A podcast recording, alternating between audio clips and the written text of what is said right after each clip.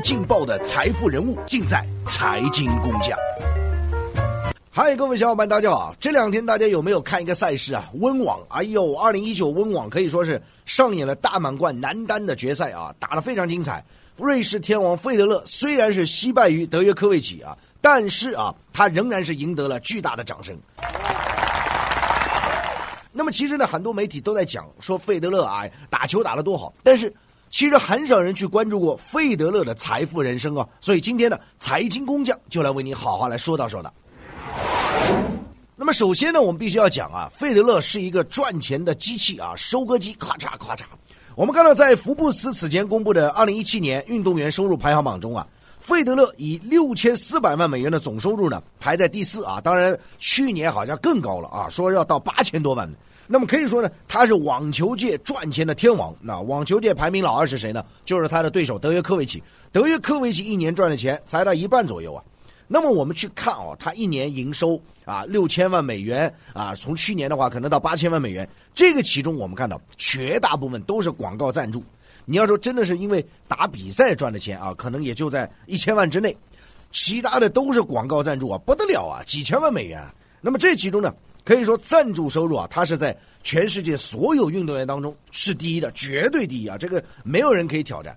那么为什么人家要去赞助他呢？你想想，这打球。外表多俊朗啊，技术多优秀啊，多少敬业呢？那种坚韧的品质啊，出色的成绩，家庭又美满，阳光老男孩的形象，你看哇，很多赞助商一看，嗯，就是他了，钱撒给他绝对没错，绝对 OK 了。所以你可以看到，劳力士手表、耐克球鞋、奔驰汽车、明月香槟酒等等，全部对他扑拥而来。那说句实在话啊，人家费德勒也不是什么广告都接的啊，你也别觉得好像人家就是为了钱，人家不是这样的。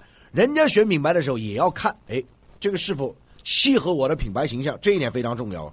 而且呢，他一旦决定合作，这个合作期限就相当长。比如说，他跟耐克，那个这个球鞋最早的话，如果真的要说起来啊，从九零年代就开始合作了啊，包括威尔胜这个美国品牌也是从九零年代就开始了。你想想，那么长时间，超长期的合作啊，这的真的是彼此的双赢。一方面呢。费德勒自身所承载的这种形象，带动了品牌，也传递出了品牌的信息。另外一方面呢，品牌借助费德勒，也传递了他所需要传递给消费者的信号。所以真的是双赢，人家愿意掏这个钱。所以在这样的背景下，我们看到了费德勒已经成为了全世界最具商业价值的体坛明星啊。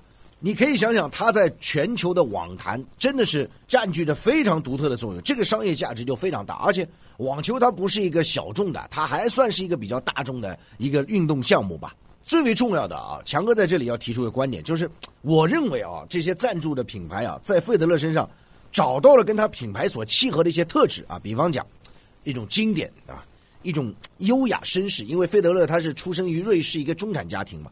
那么还有呢，就是长盛不衰啊，在网球场上那种经久的打拼的精神，我觉得这才是一种品牌的魅力啊，品牌的双赢呢，以及呢，对费德勒个人形象来讲也有非常大的助推。更为重要是，人家费德勒也没有绯闻，你说就要这种男人啊，这个全社会都需要啊，所以人家品牌何乐而不为呢？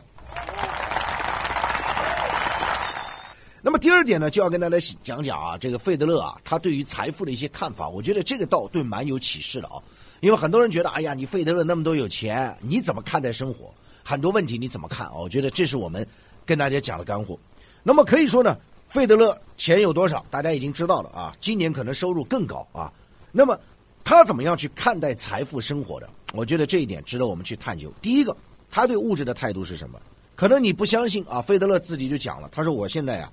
就买两套房，一个呢是在瑞士，一个呢是在迪拜，买了两套房啊。很多人就觉得，哎呀，你赚那么多钱，每年几个亿，你就买两套房。那么人家就问他了，费德勒，你对金钱的定义是什么？费德勒就非常简单，他说：“我因为网球让我日子过得好，但是老实讲，金钱从来没有成为他前进的动力。你看，一个人生就有追求，不是为了钱，这一点就非常重要。那么第二点呢，我们看到他对出行的态度。什么叫对出行呢？就费德勒非常忙啊，跑来跑去。他有私人飞机啊，很多人讲，哎呀，你奢华，其实不是这样的。费德勒买私人飞机的重要原因就是希望能够老婆孩子一起陪在身边，因为呢，他有两对双胞胎啊，所以走到哪儿呢，他都尽量的抽时间啊，希望家人能够一起陪伴啊。之前呢，在买私人飞机之前都是坐商务舱的。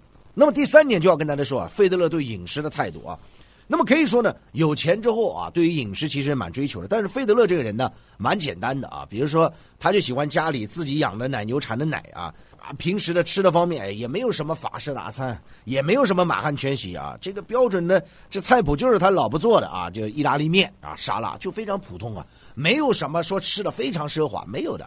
第四点就是对家庭对伴侣的态度，我觉得这一点其实很多人富了之后啊，他往往是得意忘形，往往不知所云。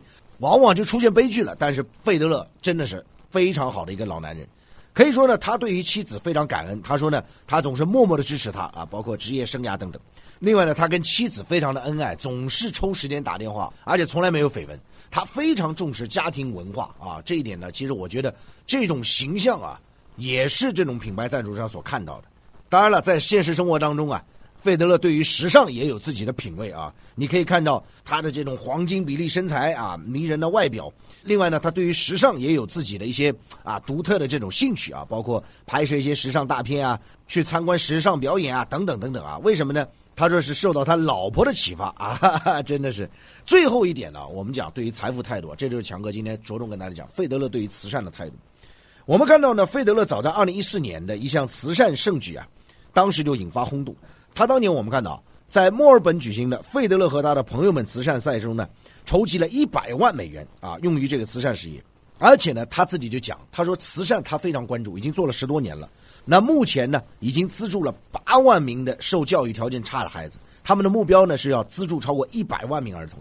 所以这一点啊，真的我觉得非常不容易。我也希望越来越多的这些巨星啊，或者是社会有影响力的，或者是极富裕的人群。能够积极的投入到慈善事业当中来回馈社会，同时也提升了你的 IP 形象，何乐不为呢？当然了，最后强哥必须要讲啊，我们其实很清楚，现在时间已经不在费德勒一边了。为什么？将近四十了，快。但是即便如此，我们讲费德勒在场上依然非常拼，依然不断创造记录，延续着自己网坛传奇之路啊。可以说他的努力也好，坚守也好，付出也好，都让网球运动啊深入人心。从这一点来讲呢。不管费德勒赢了多少个大满贯，不管他拿了多少钱、多少奖金，不管他还能在这个网球场上待多少时间，他已经配得上史上最佳球员的称号。我想这一点荣誉啊应该属于费德勒。收藏订阅财经工匠，您不可或缺的财富音频专栏。